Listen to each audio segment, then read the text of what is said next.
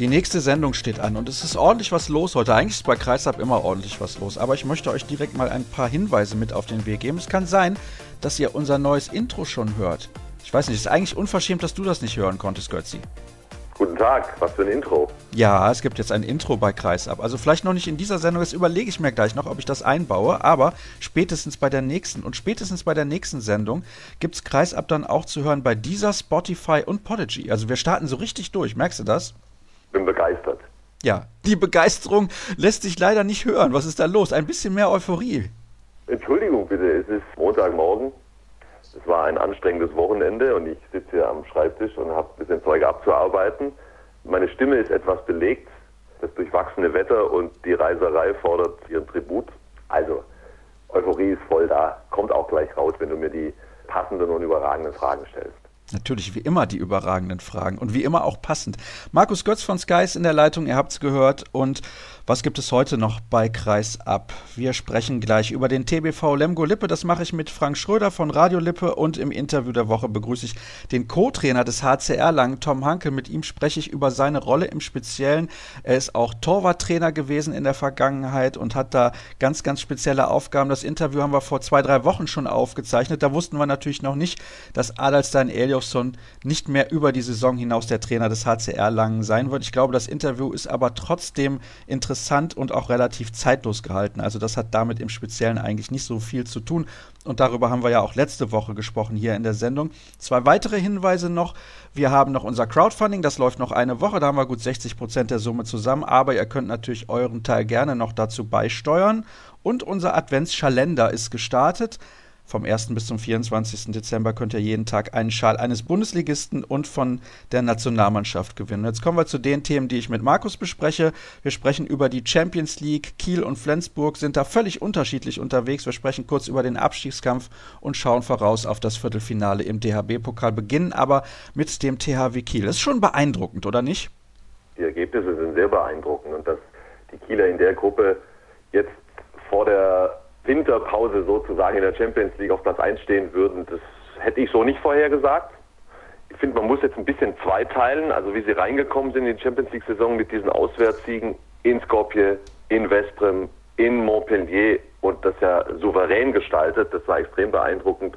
Und dann hat dieses brutale Programm natürlich bei den Kielern auch seine Spuren hinterlassen und es war jetzt ja zuletzt schon auch mit mehr Mühe verbunden. Also dieses, zum Beispiel dieses Unentschieden zu Hause gegen Saporosje, das lag mir ehrlich gesagt schon ein bisschen im Magen. Gegen Porto kannst du ein Spiel gewinnen. Ich war fasziniert von dieser Mannschaft. Ich habe einen riesen Spaß gehabt, mir den FC Porto anzugucken. Ich habe das Spiel der Kieler in Porto kommentiert und jetzt natürlich auch gegen Montpellier. Ich habe das Spiel nicht in Gänze verfolgt, aber ein bisschen reingeguckt und eine ungefähre Vorstellung, wie das Ding gelaufen ist das war ja auch jetzt auf den letzten Drücker und knapp. Also, sagen wir mal, Kiel spielt insgesamt eine fantastische Saison, hat aber jetzt doch ein bisschen auch ja, Kräfte gelassen, die erste Verletzung, Dufniak und so weiter und so fort, hat nicht mehr ganz diesen Flow und ganz diese Selbstverständlichkeit wie in den ersten Wochen der Saison. Aber trotzdem super beeindruckend. Also Platz 1 ist möglich.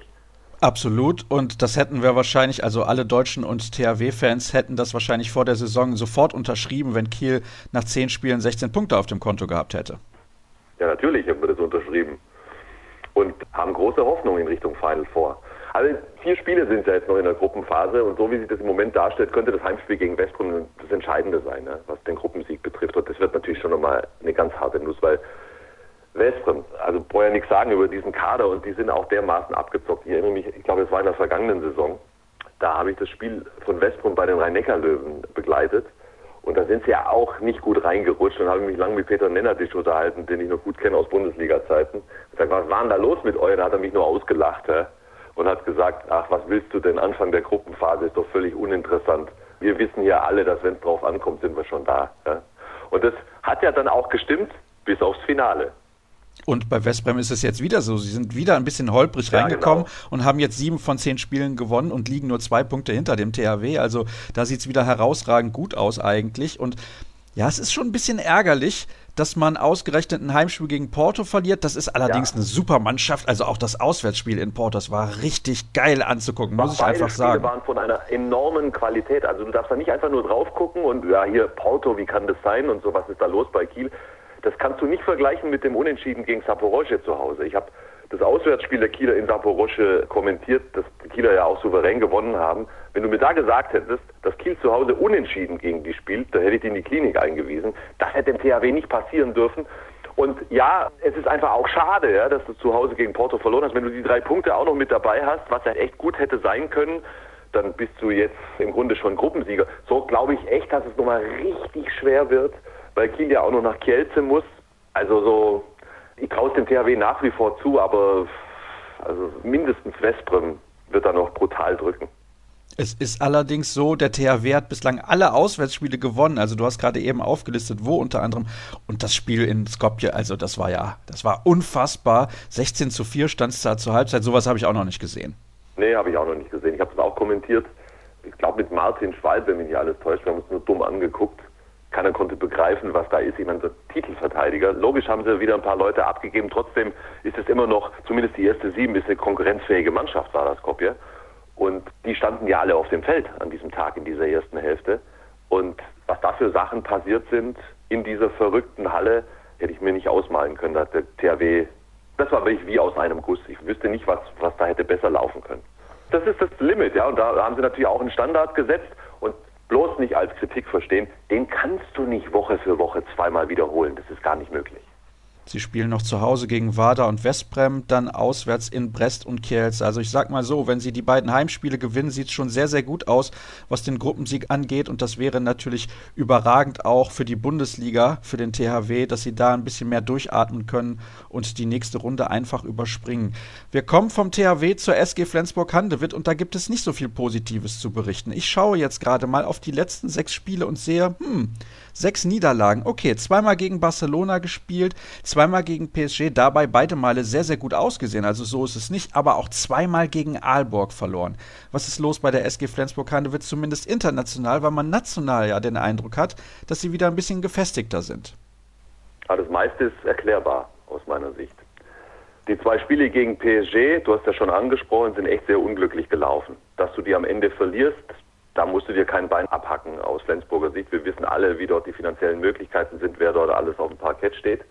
Dass du auch zweimal gegen Barcelona verlierst, kann auch passieren. Ich finde, das Auswärtsspiel in Barcelona war aller Ehren wert, das habe ich auch begleitet.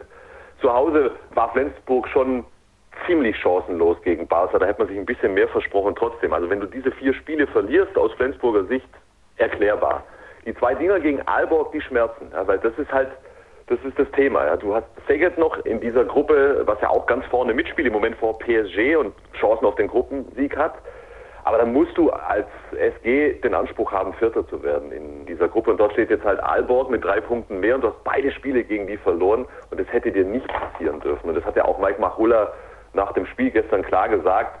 Bei allen nachvollziehbaren Erklärungen, ja, mit den ganzen Ausfällen, mit dem Substanzverlust, wir hätten genug Potenzial im Kader gehabt, um das Ding hier gewinnen zu müssen. Und er war überhaupt nicht einverstanden mit der Bereitschaft seiner Mannschaft.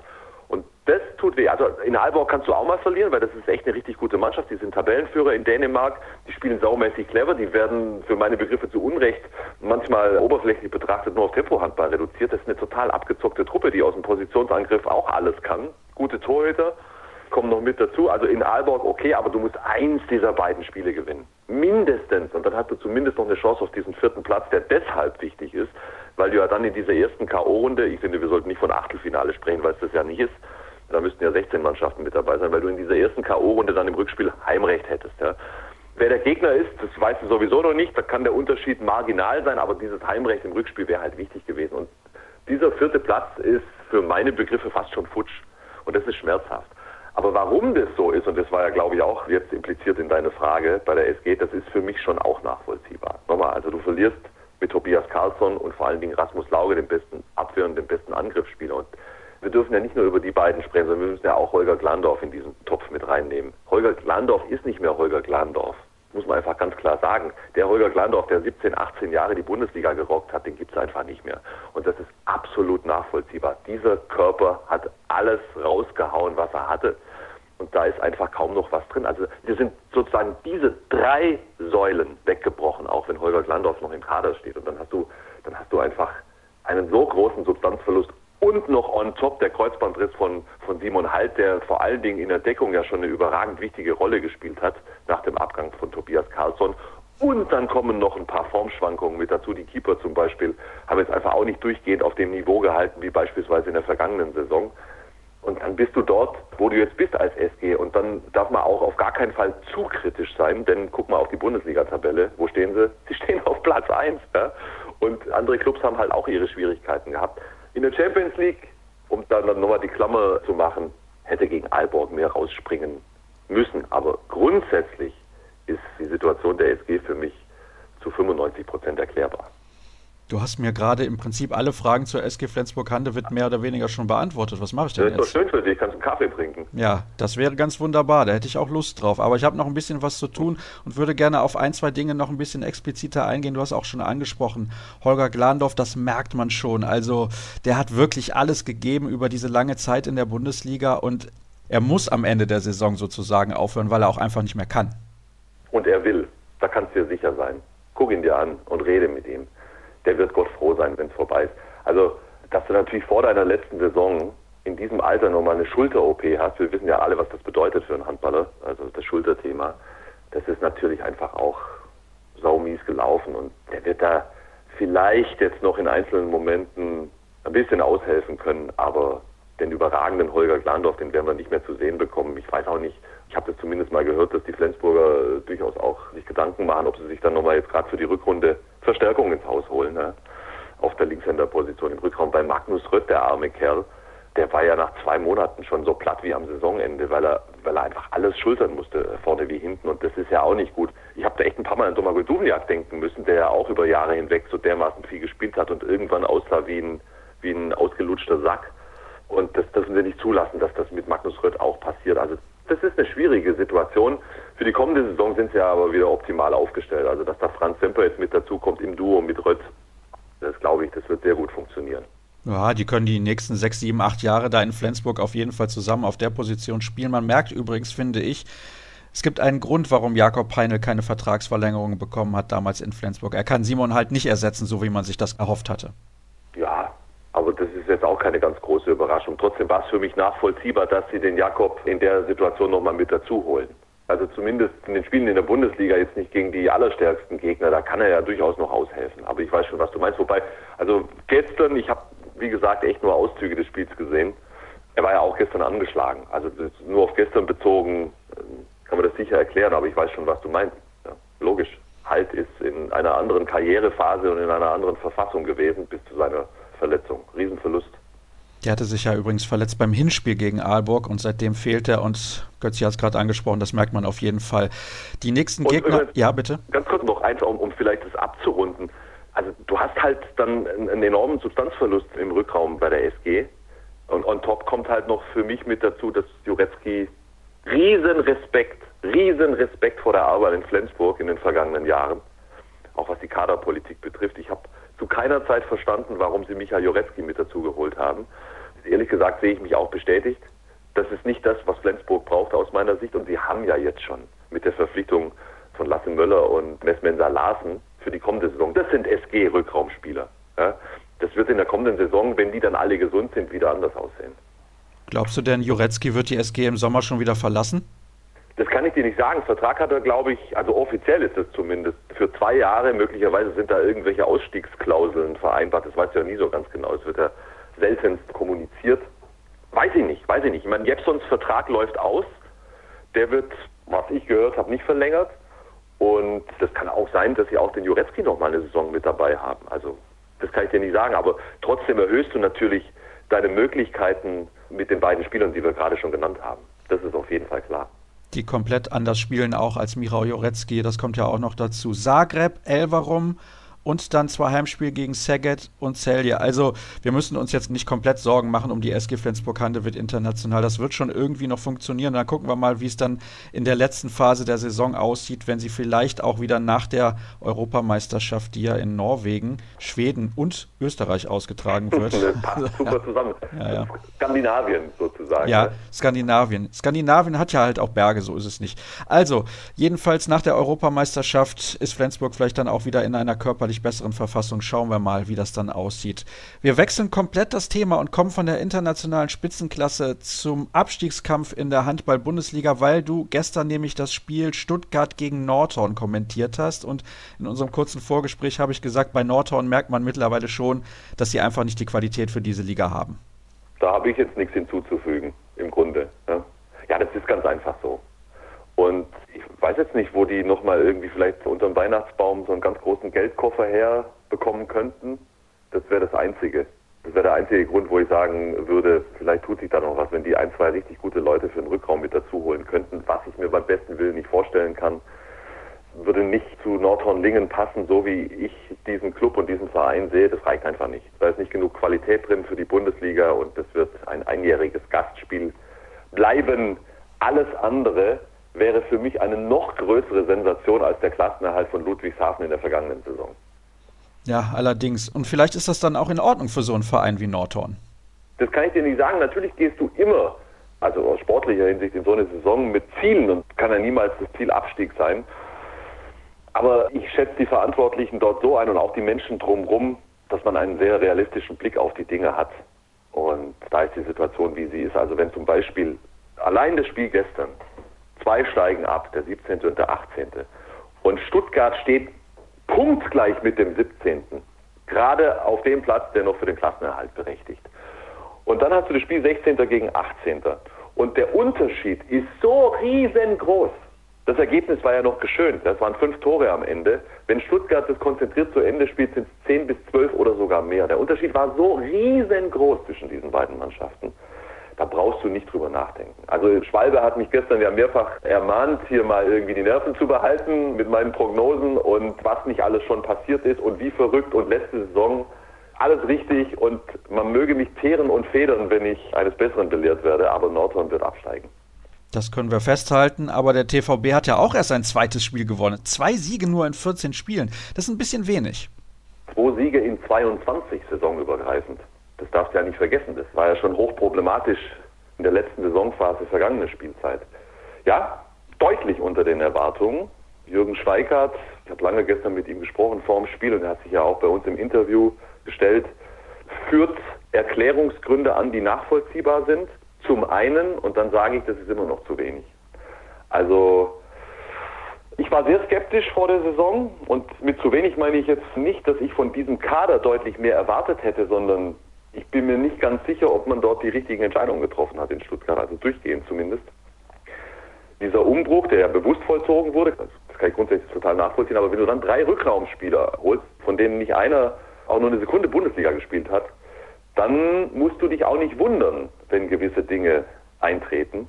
Und mindestens einen von den beiden, wenn nicht zwei, hätte ich auf gar keinen Fall geholt. Und ich denke mir halt auch, ich meine, kenne den Club schon ganz gut und ich kenne auch die Gegend, ich kenne Stuttgart, ich sehe die Möglichkeiten, die da vorhanden sind. Als ich mir den Kader angeguckt habe vor der Saison, habe ich mir schon die Frage gestellt, was ist eigentlich die Idee dort? Weil du musst ja den Anspruch haben, jetzt nachdem du dich quasi in der Liga etabliert hast, 2015 sind sie aufgestiegen, du musst ja den Anspruch haben, dass du das entsprechend weiterentwickelst, um den Zuschauern und der Region dort und der Wirtschaft eine Geschichte erzählen zu können. Und die habe ich jetzt auf den ersten Blick noch nicht erkannt. Ich will jetzt aber auch nicht zu kritisch sein, denn man darf auch nicht vergessen, dass diese Mannschaft unentschieden gespielt hat gegen Flensburg, jetzt bei den Rhein-Neckar-Löwen eigentlich einen Punkt verdient gehabt hätte und durchaus in der Lage ist, richtig guten Handball zu spielen. Das haben sie übrigens auch gestern gemacht. Also das war wirklich eine richtig vernünftige Leistung. Trotzdem, das ist für mich schon noch mit einem gewissen Fragezeichen behaftet, wie sich dieser Club grundsätzlich entwickelt. Ich bin gespannt. Vieles wird wieder daran hängen, ob man es erneut schafft, den Vertrag von Yogi Bitter zu verlängern. Da ist man in Gesprächen, das weiß ich. Und was ich so höre, sieht gar nicht so schlecht aus. Aber das wird natürlich wieder ein entscheidender Punkt. Ich halte jetzt mal dagegen, weil du eben gesagt hast, du wunderst dich über diesen Kader. Das bedeutet aber, wenn man natürlich drin bleibt, ist die Mannschaft nächstes Jahr dann auch richtig eingespielt, dann kann man vielleicht nochmal ein, zwei Veränderungen vornehmen und die zwei, drei Plätze nach oben klettern in der Tabelle. Das wäre auch möglich. Da hat er jetzt wunderbar zugehört bei dem, was Jürgen Schweikart gesagt hat. Das ist genau natürlich der Plan, der dahinter steckt. Das kann ja auch aufgehen.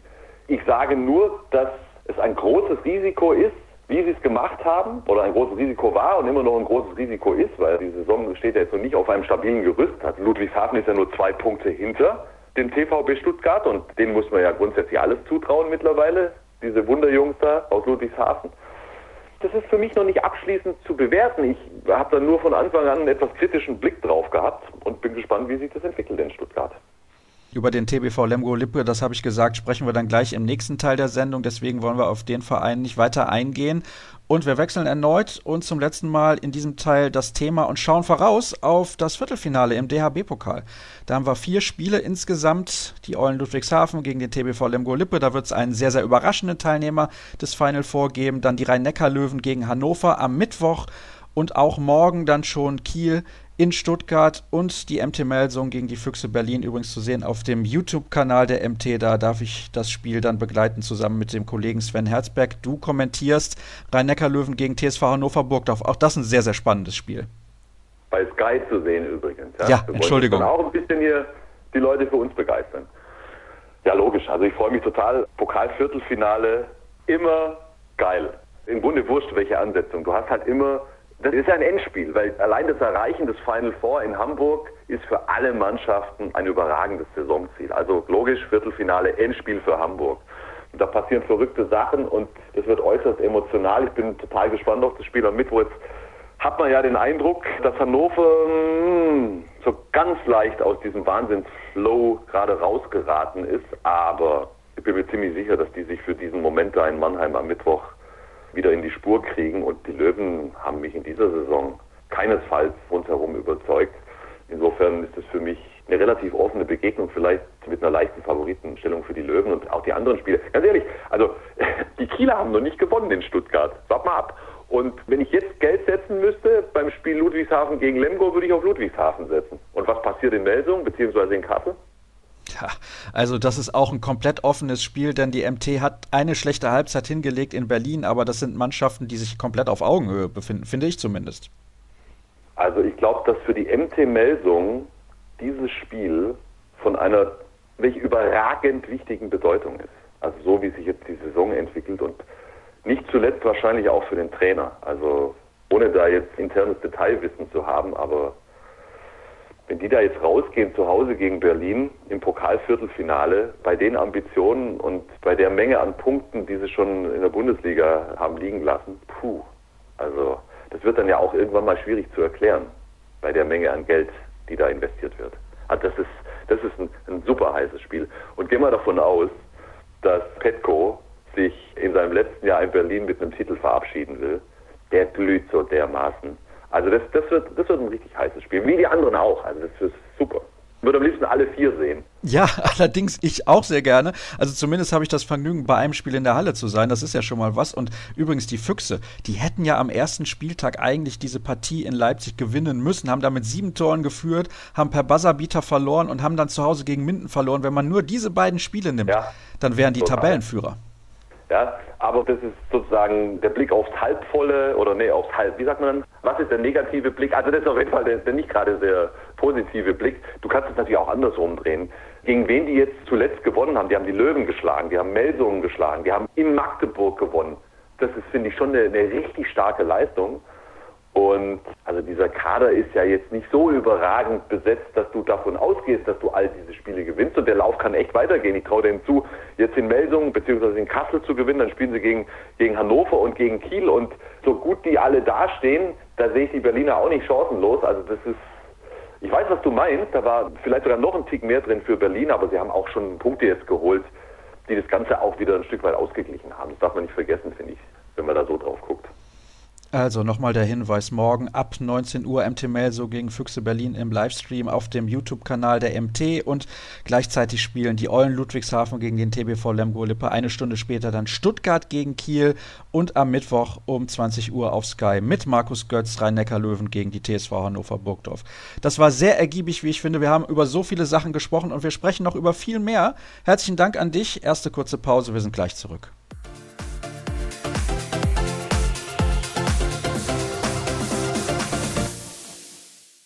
Weiter geht's mit der aktuellen Ausgabe von Kreisab. Und zunächst mal möchte ich den Kollegen Jörg Hagemann grüßen von der Lippischen Landeszeitung.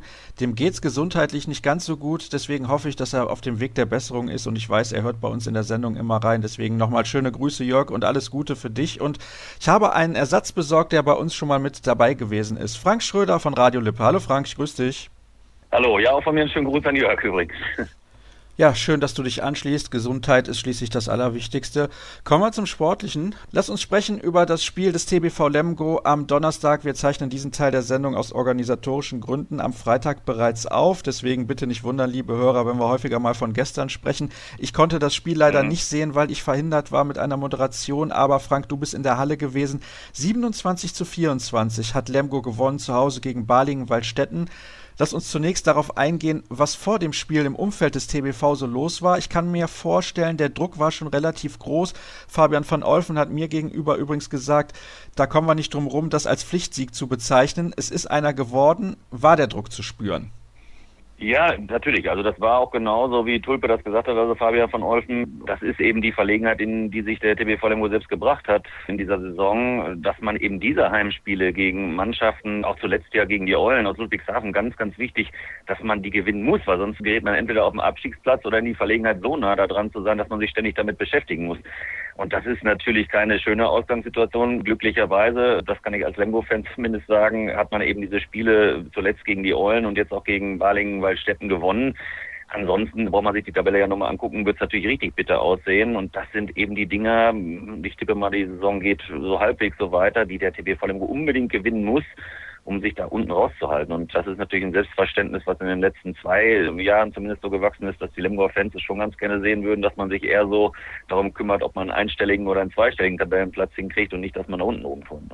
Also der Druck war da und es war ein Mussspiel, ganz klar. Und das hat man auch gemerkt in der Halle. Und am Ende haben sie es, und das ist dann der Spruch, der dann immer kommt, sowohl in der Halbzeitpause schon als dann nach dem Spiel, Hauptsache zwei Punkte. Naja, man muss ja auch dazu sagen, dass Balingen-Waldstätten momentan eigentlich in einer ganz guten Verfassung ist. Die sind als Aufsteiger sehr stark in die Saison gekommen. Absolut, absolut. Also war jetzt auch nicht so, als wenn das Spiel am Ende dann so ganz einfach gewesen wäre. Wir haben, also wenn ich von wir spreche, natürlich die Lemgo haben die, die Ballinger in der ersten Halbzeit da schon ganz gut unter Kontrolle gehabt. Hat mich ein bisschen gewundert, weil ich glaube, die hatten davor fünfmal nicht verloren und das muss ja auch erstmal hinkriegen als Aufsteiger. Und da hat Lemgo schon auch nicht überragend gespielt, aber die Lücken gefunden und die haben überhaupt keinen Zugriff gekriegt. Vor allem in der Abwehr stand Balling für meinen Geschmack wirklich richtig schlecht in der ersten Halbzeit. Und das haben die Lemgo dann ausgenutzt, hätten für meinen Geschmack auch noch mit zwei, drei, vier Toren zur Halbzeit mehr führen können ja, ich weiß nicht, wie es kommt. Der Balinger Manager, der Strobel, der hat gesagt nach dem Spiel in der Pressekonferenz da, und das fand ich eigentlich ganz bezeichnend, das ist bei Lemgo auch oft so, dass man gegen die guten Gegner und auch gegen die mittelguten, wo man dann auch Punkte holt oder zumindest mal gut aussieht, da spielt man immer volles Met und hat einen tollen Sahnetag erwischt und gegen die Gleichstarken, wo es dann auch darum geht, sich vielleicht noch weiter abzusetzen aus Ballinger Sicht da hapert es dann immer. Und das hat sich gestern auf Ballinger Seite gezeigt. Natürlich muss der Anspruch von Lemgo auch sein, mal abgesehen von der Tabellensituation, dass man so ein Heimspiel gegen Balling-Waldstätten dann schon gewinnt. Ne? Weil sonst stellen sich die Fans natürlich auch die Frage, wo soll man dann gewinnen? Dabei ging es für den TBV ja ziemlich gut los mit einem Auswärtssieg in Wetzlar. Also es ist jetzt nicht so, dass man schlecht in die Saison gestartet wäre. Nein, ganz und gar nicht. Und das ist im Nachhinein natürlich auch darüber, über diese Punkte, die man geholt hat, so viele sind es ja noch nicht. Deswegen nimmt man die natürlich auch dann immer nochmal einzeln auseinander nach den einzelnen Spieltagen. Im Nachhinein riesen Glück, dass du am ersten Spieltag gegen Wetzlar gewonnen hast, auswärts. Das war jetzt nicht unmöglich am ersten Spieltag, so wie sich dann die nächsten fünf, sechs, sieben Spiele gezeigt haben, war das natürlich ein dickes Ding, weil Wetzlar dann ja eigentlich auch eine ganz gute Serie hingelegt hat. Wie wichtig diese zwei Punkte auswärts vor allen Dingen sind, das sieht man eben jetzt an der Tabelle. Und wenn die nicht gewesen wären, hätten wir ja auch eine ganze Zeit jetzt schon auf dem Abstiegsplatz gestanden. Und das bringt natürlich nochmal ein ganz anderes Geschmäckle rein, um mal im Balinger Slang zu bleiben. Jetzt ist es so, Fladan Lipovina hat gefehlt auf Balinger Seite. Das ist deren Hauptakteur im rechten Rückraum. Und da kann man ja aus Lemgoer Sicht eigentlich denken, ja wunderbar, dann kommt von der Position nicht viel. René Zobel hat aber neun Buden gemacht. Warum haben die den nicht in den Griff bekommen? Ja, ehrlich gesagt überrascht mich das jetzt ein bisschen. Ich habe die Buden nicht mitgezählt, weil das hatte ich jetzt nicht so auf dem Schirm, dass ein Mann da wirklich neun Buden gemacht hat. Es ist eben so gewesen, in der zweiten Halbzeit haben die Balinger recht gut aus dem Rückraum getroffen. Lemgo hat da auch nicht mehr so den Zugriff gekriegt. Ein bisschen hing das, glaube ich, auch mit der Düse zusammen, dass sie auch die Balinger haben wieder rankommen lassen für meinen Geschmack in der ganzen Saison schon, die Lemgoer, die gehen nicht auf diese Halben, wenn sie auch merken, dass der schon mal vier, fünf Tore in 30 Minuten meinetwegen in der ersten Halbzeit geworfen hat, dann kommen die für meinen Geschmack ganz banal gesagt einen Schritt zu wenig raus. Ne? Und wenn man die natürlich gewähren lässt und der sich erstmal warm geschossen hat, dann passiert sowas. Und das ist ja nicht das erste Mal, dass jemand gegen Lemgo so aufplatzt und so in Richtung zweistellige Geschichte geht. Das sind oft dann auch gute Leute von den Halbpositionen, aber eben auch mal welche, die man nicht so kennt. Und das ist eben bezeichnend, dass das relativ häufig gegen Lemgo passiert. Und da muss man sich natürlich fragen lassen, warum geht der Mann, der gegen den spielt, nicht, nachdem er sein sechstes Tor geworfen hat, dann mal einen Schritt eher raus und macht den mal fester. So. Und das fehlt mir eben. Und so passiert das dann mal. Ich nehme an, dass der Herr Zobel dann seine Tag erwischt hat, weil er ja sonst dann eben da auch nicht gesetzt ist. Und gegen Lemgo scheint es irgendwie einfach zu sein, da mal über sich hinauszuwachsen. Mit 23 zu 16 hat der TBV dann schon geführt und hinterher stand es plötzlich ja. 24, 24. Das war dann auch die Phase, nehme ich an, die du eben angesprochen hast, wo dann die Gäste irgendwie aus dem Rückraum so mehr oder weniger alles getroffen haben.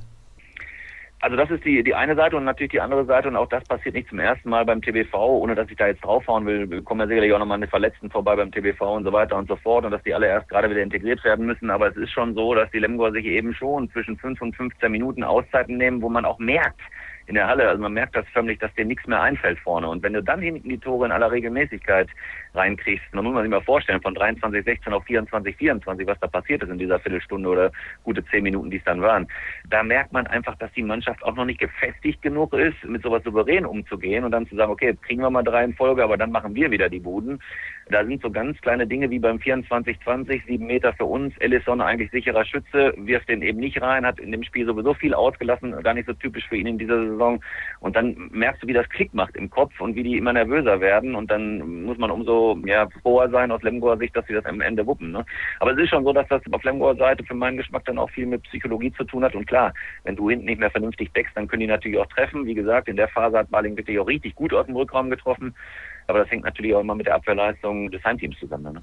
Am Ende hat der TBV gewonnen mit 27 zu 24. Das bedeutet, dass man in der Tabelle jetzt erstmal zwei Punkte Vorsprung hat, zumindest Pluspunkte auf die Verfolger dahinter, nämlich den TVB Stuttgart und die Eulen Ludwigshafen. Und du hast ja eben auch schon gesagt, das wichtige Heimspiel gegen die Eulen wurde auch gewonnen. Jetzt geht's dann demnächst zur HSG Nordhorn-Ling. Das ist auch, um Fabian von Olfen nochmal zu zitieren, definitiv ein Pflichtsieg.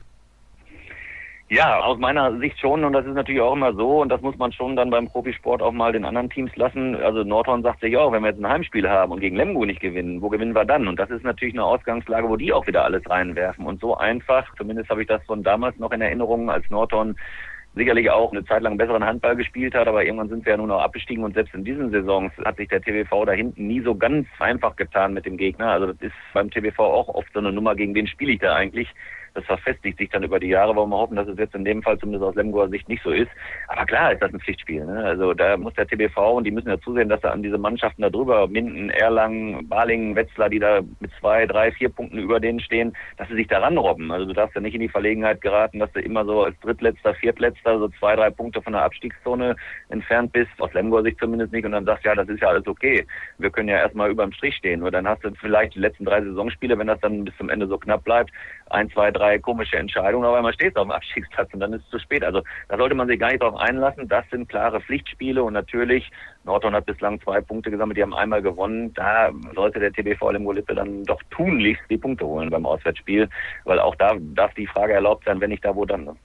Ja, und wo du gerade schon gesagt hast, die letzten Saisonspiele, ne? also am 30. Spieltag in Flensburg, dann zu Hause gegen Melsung, dann auswärts in Hannover, dann zu Hause gegen Göpping, das ist wohl das Spiel mit der größten Siegwahrscheinlichkeit und dann auswärts bei den Füchsen Berlin. Also Lemgo sollte tunlichst sehen, dass sie die meisten Punkte schon vorher für den Klassenerhalt beisammen haben. Du hast eben ja auch schon gesagt, die Verletzten, das ist so ein großes Problem beim TBV und der Mann, der mhm. natürlich an allen Ecken und Enden fehlt, ist meiner Meinung nach Tim Sutton. Der wird in dieser Saison ja auch nicht mehr spielen, weil er sich den Kreuzbandriss zugezogen hat. Das merkt man dem TBV-Spiel schon enorm an. Ja, definitiv. Aber auch Tim Sutton war ja auch einer, der kam ja zurück nach einer Fußverletzung und dann merkt man eben auch diese Leute, die sind, ich weiß gar nicht, ob das Zufall ist oder ob das mit der Verletzung zusammenhängt, mit dem Charakter des Spielers. Das ist ja schon einer, der dann auch gleich wieder drauf geht, aber danach hat man auch gemerkt, er war nicht mehr der Riesenfaktor wie davor. Also soll heißen, die brauchen auch mal ein paar Monate, die Leute. Und wir haben ja viele Verletzte, die lange raus waren. Schulterverletzungen, Kreuzbandrisse, also dieses ganze Gedöns, was du gar nicht gebrauchen kannst im Handball. Und da muss man denen eben auch zugestehen, das tun die Lemgoer-Fans auch, solange sie überm Strich stehen, dass man sagt, also auch ein Karlsburger zum Beispiel, der kann ja nicht nach nach drei, vier Spielen wieder der Alte sein. Von dem verlange ich im Moment mehr, weil er natürlich rein ästhetisch und von dem Potenzial her einfach eine Granate ist und der traut sich für mich noch nicht genug. Aber um mal auf den Tim zurückzukommen, so ein Nationalspieler, wir waren alle froh, dass man den in Lemgo halten kann. Und wenn der jetzt ausfällt auf die lange Zeit, das können wir nicht kompensieren, aber das ist ja nichts, da kannst du nicht drüber, nicht drüber erzählen. Du musst dir was einfallen lassen. Das versucht Florian Kermann als Trainer ja sicherlich auch. Aber klar, in dieser Saison, diese vielen Stammkräfte, wichtige Leute, auch die älteren Leute, die ja ausgefallen sind und dann lange ausgefallen sind, das ist eben für den TBV Lemgo Lippe doch schon ganz schön schwer zu kompensieren. Und Tim Sutton steht außer Frage. Das ist natürlich der Go-To-Guy gewesen, gerade auch vor der Fußverletzung aus dem Rückraum endlich mal wieder Power beim TBV Lemgo hat das Spielgelenk ist draufgegangen, hat die richtigen Entscheidungen getroffen. Und deswegen spielt er ja auch Nationalmannschaft. Also der tut uns schon richtig wieder aus. Ne? Klar wo wir gerade schon bei den Personalien insgesamt sind. Es wird ein bisschen was verändert in Lemgo. Christoph Teuerkauf und Christian Klimek bekommen keine neuen Verträge. Ist das für dich nachvollziehbar? Ja, so ehrlich muss man schon sein. Das ist gerade bei Christoph Teuerkauf ein bisschen schwierig, dass man sozusagen, weil man den natürlich lieb gewonnen hat, auch aufgrund seiner Ausstrahlung ist auch kein Geheimnis, dass der hier der Motivator ist in Lemgo. Aber wenn man die Leistung sieht, und da muss ich, also ich habe ja nun auch wirklich jahrelang den TBV begleitet, auch zur ersten Zeit, als der Christoph Teuerkauf schon mal hier war, rein leistungstechnisch ist es eben so, über den Kreis geht nicht so wahnsinnig viel bei uns. Und da muss man schon sagen, auch das Alter und bei Klimek ist es auch so, dass man sagt, okay, in der Abwehr, da steht da schon mal sein Mann, aber ist jetzt auch nicht überragend und nach vorne geht da auch wenig. Also rein neutral, leistungstechnisch betrachtet, kann ich das schon nachvollziehen, dass man so plant. In mir schlägt ja auch immer so ein, ich bin ja gebürtiger Lemgo, so ein Fanherz und da tut's mir vor allen Dingen bei Teuer, ohne Klimek zu nahe treten zu wollen, tut's mir natürlich leid, ne? Aber ich kann den Verein da schon verstehen, muss ich ehrlich gestehen, ja. Und es wird ja auch prominenter Ersatz verpflichtet. Redion Guardiola kommt von den Rhein-Neckar-Löwen, absoluter Top-Abwehrspieler. Also ich nehme an, der ist als Ersatz geplant für Fabian von Olfen, bei dem man davon ausgehen kann, dass er am Saisonende seine Karriere beendet. Ich hoffe, dass er noch weiterspielt, aber es deutet sich zumindest an, dass er aufhören wird. Und Marcel Tim, Junior-Nationalspieler, kommt aus Coburg. Das scheint mir eine sehr, sehr gute Kombination zu sein. Auf der einen Seite ein erfahrener Mann, der in der Abwehr sehr viel Stabilität geben wird, immer noch auf hohem Niveau deckt bei den Rhein-Neckar-Löwen, auch wenn er da nicht mehr erst erste Wahl ist und ein junger, talentierter Mann, dem man vor allem in der Offensive sehr viel Qualität nachsagt. Ja, also zu dem Marcel Tim muss ich ehrlich gestehen, kann ich gar nicht so viel sagen, aber das ist natürlich genau das Konzept, was die Lemgoer seit Jahren ja pflegen. Die wollen einen gestandenen Mann, vielleicht auch der, der die Nummer eins repräsentieren soll auf der Position und dahinter soll eben auch, weil man keinen Top-Mann in zweiter Garde, muss man auch mal so fair sein, bezahlen kann, sollen dann junge Leute aufgebaut werden. Und das ist ja genau das Konzept. Das passt einfach auf der Position. Das passte vielleicht jetzt im Moment auf der Kreisläuferposition auch nicht so. Ja, klar, Guardiola, logisch, mit seinem Bruder jetzt zusammen, da verspricht man sich schon sehr viel von, aber da muss auch richtig was kommen, weil Fabian von Olfen, der ist natürlich eingeschlagen. Ich habe damals mal gesagt, als er kam, was sollen sie denn mit dem? Der ist ja schon 35 oder 36, wie alt er damals war. Und das ist natürlich einer, der uns auch über die letzten zwei, drei Jahre getragen hat. Das muss man halt einfach ganz klar so sagen. Also Tulpe ist ein ganz wichtiger Mann gewesen. Und der Guardiola tritt dann da schon in riesige Fußstapfen und von dem erhoffen wir uns natürlich Ähnliches. Und ich glaube auch, dass er das ausfüllen kann. Aber so anzukommen wie Fabian van Olfen, auch von der ersten Stunde weg in Lemgo, das muss man erstmal hinkriegen. Und von daher denke ich mal, ist auch da natürlich eine Geschichte gewesen, wo der Verein darauf geguckt hat, wo wir eben gerade bei diesem Kreislauferwechseln da waren, auch was die Spieler angeht. Ja, wie gesagt, zu dem jungen Burschen kann ich wenig sagen. Ich halte das immer für eine gute Variante und darf ja auch mal jemand aufplatzen und im ersten Jahr gleich zeigen, was er kann, wenn er 21 Jahre alt ist. Aber Guardiola, der sollte uns da schon weiterhelfen und von daher wundert es mich immer mal wieder in den letzten Jahren, was der TVV so auf dem Transfermarkt auch manchmal hinkriegt. Abschließend, machst du dir wirklich Sorgen, was den Klassenerhalt angeht? Man hat ja die entscheidenden Spiele zu Hause gegen die Konkurrenten da unten jetzt alle gewonnen. Es waren zwar nur zwei, aber trotzdem. Ja, also als Fansicht, so die Fanseele mir sagt schon, ja, das wird schon alles. Ne? Und das ist ja genau das Gefährliche. Und ich habe ja nun wirklich lange Jahre auch diesen Sport da begleitet und auch diese Mannschaft begleitet. Man muss da vorsichtig sein. Ne? Und ich glaube auch, man sieht es ja an den Eulen, die holen dann auch irgendwo ihre Punkte und dann lassen wir das und das Spiel da schief gehen. Und auch Nordhorn und die Eulen, die haben ja nun, die dahinter stehen auf den beiden Abstiegsplätzen und auch Stuttgart, die haben ja nicht alle Spiele mit zehn Tonnen Unterschied verloren. Wenn da ein bisschen was anders gelaufen wäre, dann würden da vielleicht schon ein paar mehr Punkte stehen. Die haben auch mal mit einem Tor verloren, auch gegen gute Gegner und hätten vielleicht mal einen Punkt da, zwei Punkte da verdient gehabt. Also da muss man vorsichtig sein. Und ich meine, es sind jetzt 15 Spiele gespielt, zumindest auf Lemgor Habenseite. Und davon hat man drei gewonnen quasi, also zwei gewonnen, zwei unentschieden, also sechs Punkte davor geholt und dann jetzt noch diesen Sieg mitgenommen, acht Punkte. Das ist nicht die Welt. Also man muss da vorsichtig sein. Ne? Und das ist schon so, dass man jetzt zur Halbserie dann nicht so wahnsinnig gut dasteht, aber so ganz tief im Hinterkopf glaube ich schon. Und da sorgt eben auch diese Regelung, die ja in den Bundesliga-Gefilden im deutschen Sport einmalig ist, dass nur zwei absteigen.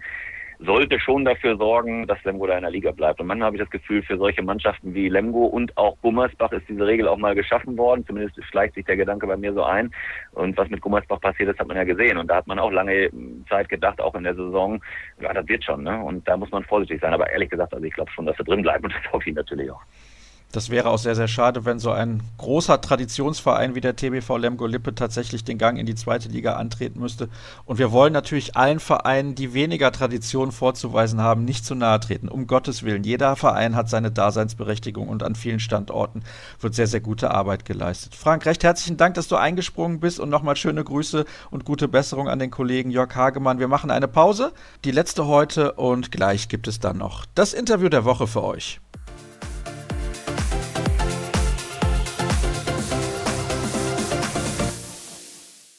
Wir kommen abschließend in der heutigen Ausgabe, wie ihr das gewohnt seid, zum Interview der Woche und ich begrüße einen Co-Trainer aus der Handball-Bundesliga, ist der Co-Trainer von Adalstein Eljofsson beim HCR Lang. Er heißt Tom Hankel und er ist schon in der Leitung. Hallo Tom, ich grüße dich. Hallo Sascha. Jetzt müssen wir zunächst mal erklären, also wir beide, wir kennen uns ein bisschen länger, haben uns aber sehr lange nicht mehr gesehen. Wir haben uns kennengelernt 2008. Was hast du 2008 so im Handball getrieben eigentlich?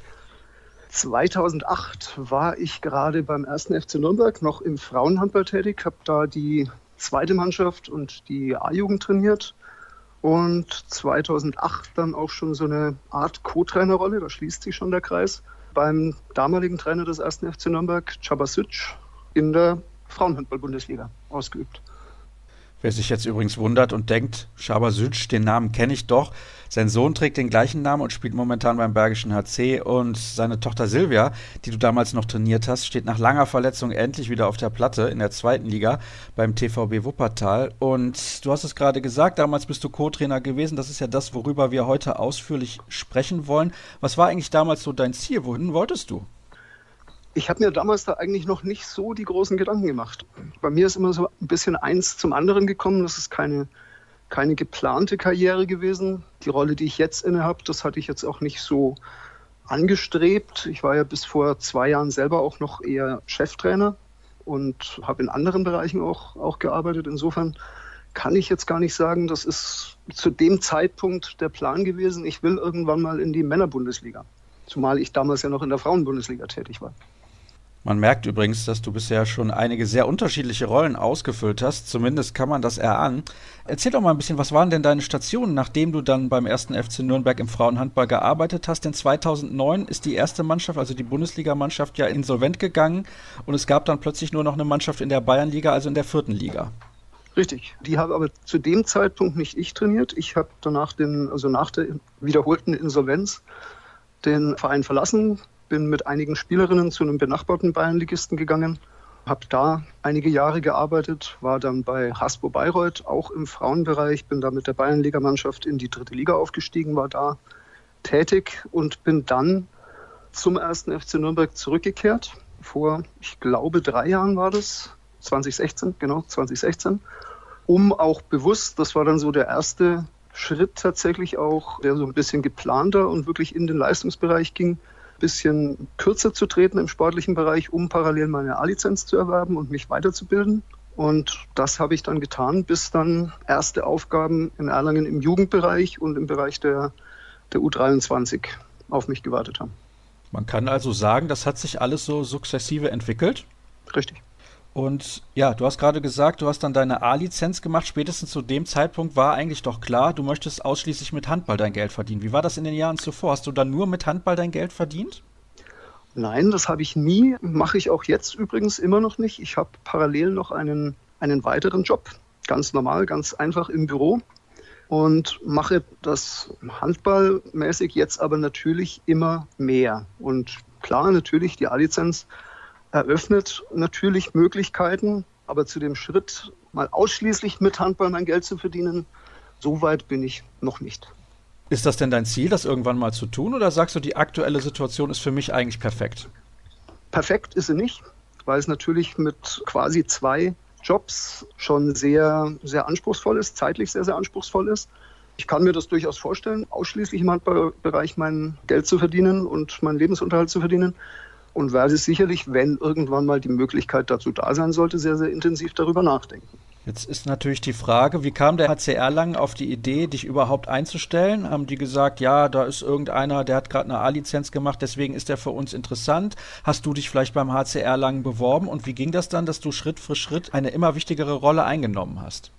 Naja, das ist so ein, so ein bisschen, bisschen gewachsen, diese ganze Geschichte. Grundsätzlich ist der HC Erlangen oder eigentlich die HG Erlangen ja mein Heimatverein. Das heißt, ich komme von diesem Verein und kenne da natürlich auch sehr, sehr viele Leute die natürlich auch meinen Werdegang so ein bisschen am Rande noch mitverfolgt haben. Nach der A-Lizenz kam auch noch die Torwarttrainer-Lizenz drauf. Ich habe gesagt, ich habe die Zeit sehr, sehr intensiv für Weiterbildungen genutzt.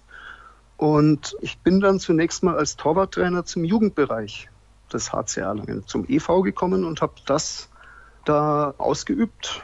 Das hat offensichtlich den Torhütern der ersten Mannschaft gefallen, dass da ein strukturiertes Torwarttraining stattfindet. Und deswegen bin ich da dann auch so nach und nach schon in diese Rolle mit reingerutscht. Und seit letzter Saison habe ich diese Rolle als Torwarttrainer zunächst ja auch offiziell ausgeübt.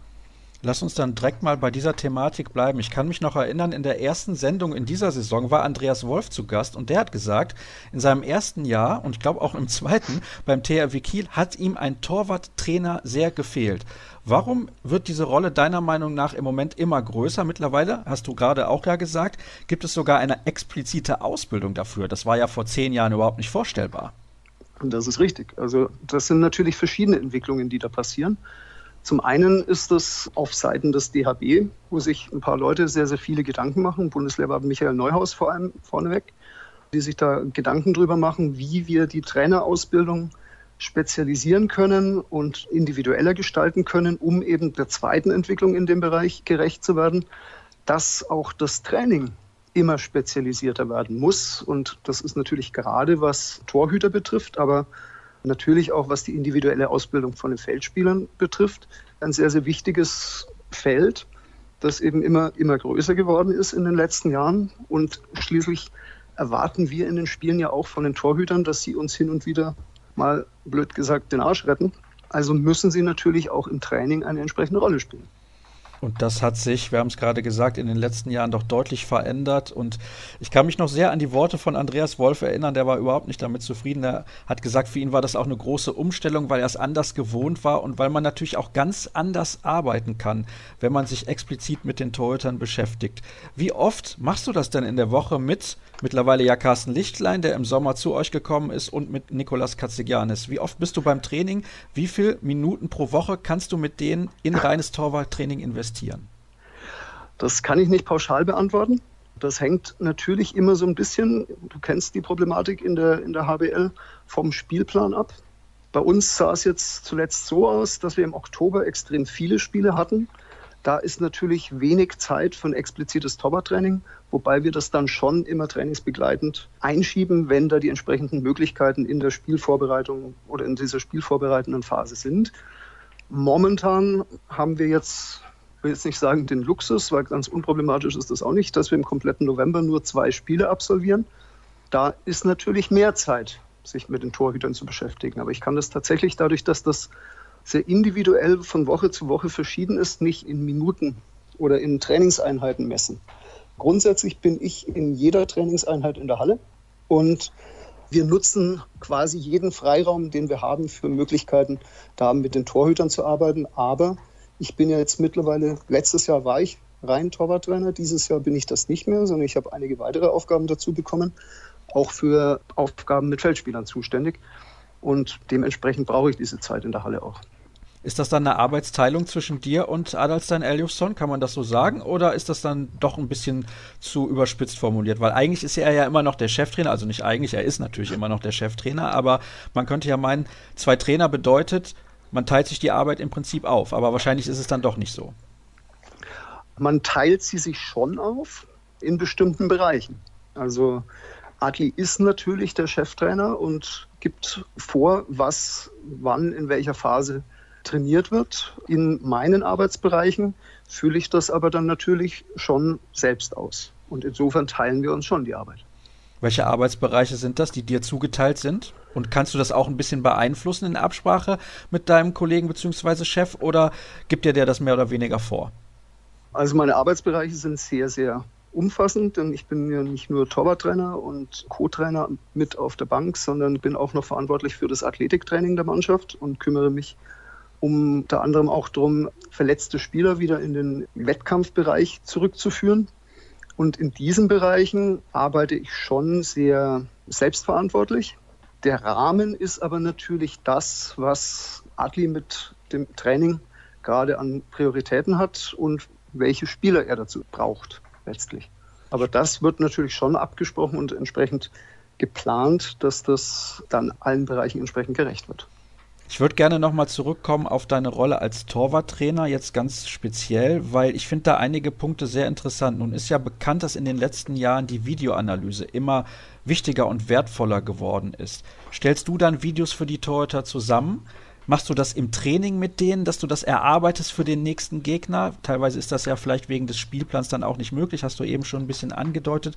Wie viel Video musst du als Torwarttrainer auch gucken? Kannst du das vielleicht mal erklären? Ich glaube, das ist auch sehr interessant zu wissen. Sowohl als auch natürlich. Also die Videoanalysen der Wurfbilder für die Torhüter stelle tatsächlich ich zusammen. Wir haben so ein bisschen den Anspruch, dass wir mindestens die letzten drei Spiele des kommenden Gegners da analysieren und uns da entsprechend Würfe anschauen, was nicht immer ausreichend ist, weil es natürlich verletzte Spieler gibt, die dann in diesen Spielen nicht zum Einsatz gekommen sind. Insofern wird es natürlich ein bisschen mehr als das. Das schneide ich zusammen für die Torhüter und schaue es auch zusammen mit den Torhütern dann in der Spielvorbereitung an. Teilweise bei bestimmten Dingen versuchen wir uns das dann aber natürlich auch im Training, im Tor mit Ball zu erarbeiten. Bestimmte Bewegungen, bestimmte Situationen, sei es dann als vorbelastende Übung damit reinzunehmen, bevor dann der Wurf eben gemäß dem erarbeiteten Wurfbild erfolgt. Das machen wir schon. Ich habe mal versucht, dich in zwei, drei Spielen ein bisschen zu beobachten. Das ist ja dann immer sehr schwer, wenn man nicht in der Halle ist und das nur am Fernseher verfolgt. Aber ich empfinde dich als relativ rational und nicht so emotional, wenn du da am Spielfeldrand sitzt. Kannst du ein bisschen was wie Freude auch empfinden, wenn du siehst, ah, der Wurf ist genau da hingegangen, wo ich das eigentlich erahnt hatte und der Torhüter konnte den Ball dann auch halten? Ja, natürlich. Ich weiß, ich habe mich persönlich jetzt noch nicht beobachtet bei Spielen. Insofern kann ich das jetzt so nicht bestätigen oder widerlegen. Aber natürlich freue ich mich, wenn die Torhüter den Ball halten. Natürlich freue ich mich aber auch über gelungene Angriffs- oder Abwehraktionen.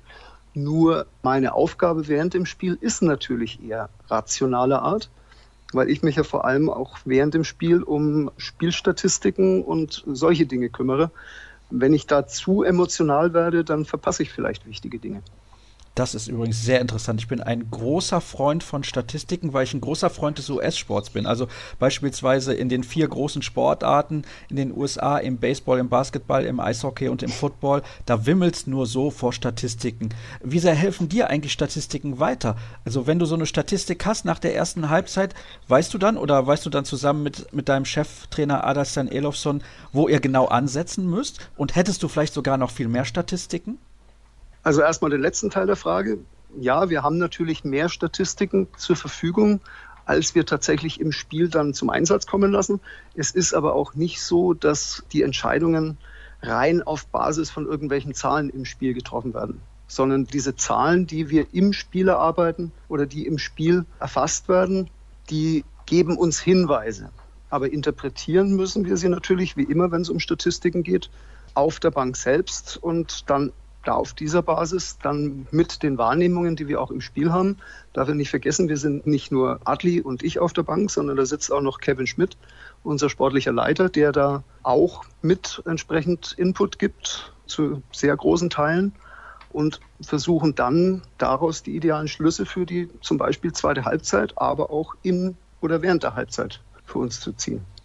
Du hast gerade eben ja schon angedeutet, dass du dich sehr auf das Spiel fokussieren musst wie viel Kommunikation herrscht während einer Halbzeit, also während dieser 30 Minuten jeweils mit Adalstein Eliofsson? Bist du da noch sehr im Tunnel oder kannst du ihn auch regelmäßig ansprechen und Tipps geben? Wie läuft das ab mit der Kommunikation? Weil da ist ja auch jeder Co-Trainer anders.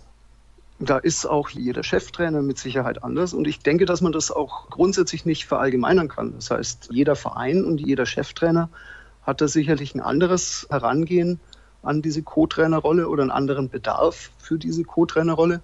Wir haben das für uns auf der Bank letztlich ein bisschen anders aufgeteilt. Wie gesagt, wir sind jetzt nicht nur zu zweit, wir sind da zu dritt. Das Coachen in dem Sinn ist natürlich zentral die Aufgabe von Adli. Ich kümmere mich vor allem um Statistiken, um die Torhüter natürlich in dem Zusammenhang verstärkt.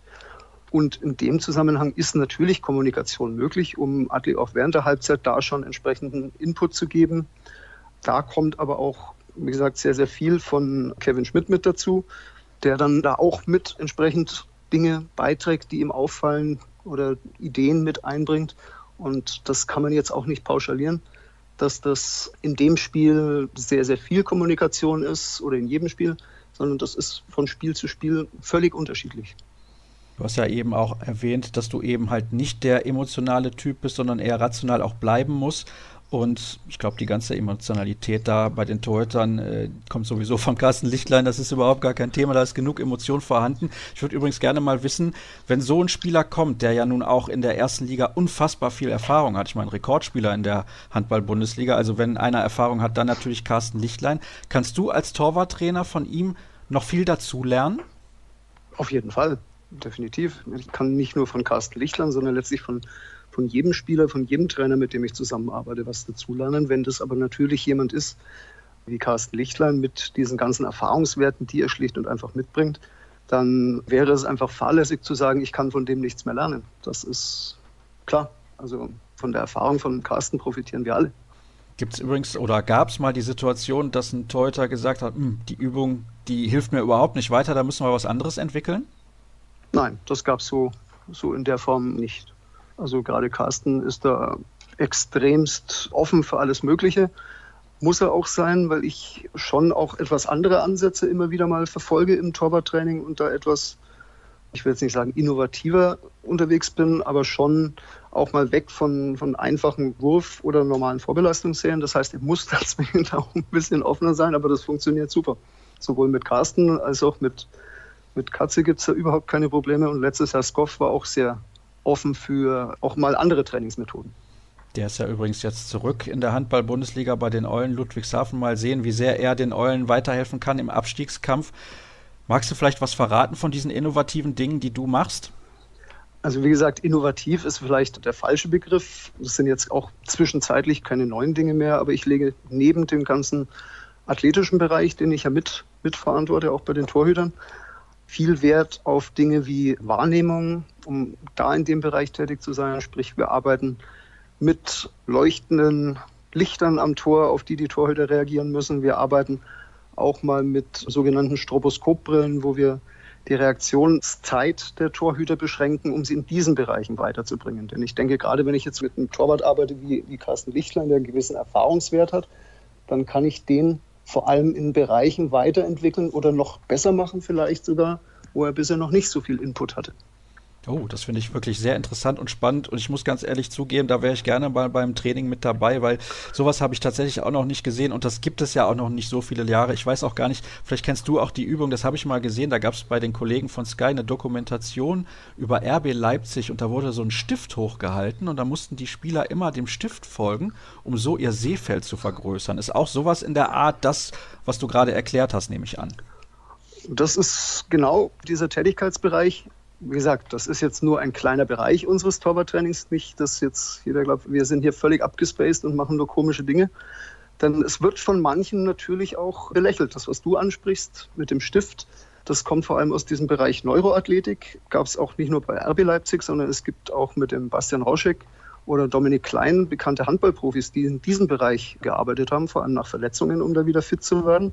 Aber damit kann man natürlich auch zusätzliche Reize setzen. Gerade für einen Torwart ist natürlich das Sehfeld oder das Blickfeld ein enorm wichtiger Bereich. Das heißt, je mehr ich gleichzeitig wahrnehmen kann, desto weniger Zeit brauche ich, um dann tatsächlich zu reagieren. Es hätte mich übrigens auch sehr gewundert, Tom, wenn du nicht gewusst hättest, was das für eine Übung ist oder die nicht gekannt hättest. Also, wenn ich schon mal einen Spezialisten einlade, dann natürlich einen, der sich in dem Bereich sehr, sehr auskennt. Was glaubst du eigentlich, wenn wir uns in zehn Jahren dann das nächste Mal unterhalten, wo wir dich wiederfinden? Wahrscheinlich immer noch in Franken, oder? Da kannst du nicht weg. Das kann ich jetzt so nicht sagen. Also ich bin in Franken geboren und ich bin in Franken aufgewachsen, aber ich schließe jetzt nicht aus, dass ich mal aus Franken auch mal weggehe, aus beruflichen oder sonstigen Gründen. Insofern kann ich jetzt nicht sagen, ich bin in zehn Jahren immer noch in Erlangen. Ich kann aber auch nicht sagen, in zehn Jahren will ich unbedingt hier oder hier sein. Denn wenn mir vor zehn Jahren einer gesagt hätte, in zehn Jahren sitzt du in den größten Handballhallen Deutschlands auf der Bank, dann wäre das auch nicht unbedingt in meinem direkten Plan gewesen. Aber in zehn Jahren finden wir dich auf jeden Fall noch im Handball, da bin ich sicher. Die Wahrscheinlichkeit ist tatsächlich sehr, sehr hoch, ja. Da freue ich mich dann drüber, wenn wir dann das nächste Mal miteinander sprechen und ich hoffe, es dauert nicht ganz so lange. Tom, recht herzlichen Dank, dass du mir zur Verfügung gestanden hast. Das war ein interessanter Einblick in die Welt eines Co- und vor allem auch Torwarttrainers. Mittlerweile eine ganz, ganz wichtige Rolle hat das eingenommen im Handball. Und wir sind am Ende angelangt der aktuellen Ausgabe. Schön, dass ihr auch heute wieder mit dabei gewesen seid. Alle weiteren Infos, ihr kennt das. Ja, ich weiß, es ist langweilig, aber ich muss es wiederholen unter facebook.com slash kreisab, bei Twitter at kreisab.de sowie bei Instagram unter dem Hashtag und Accountnamen kreisab zu finden. Das war's für diese Woche. Nächste Woche sind wir wieder für euch da. Macht's gut. Tschüss.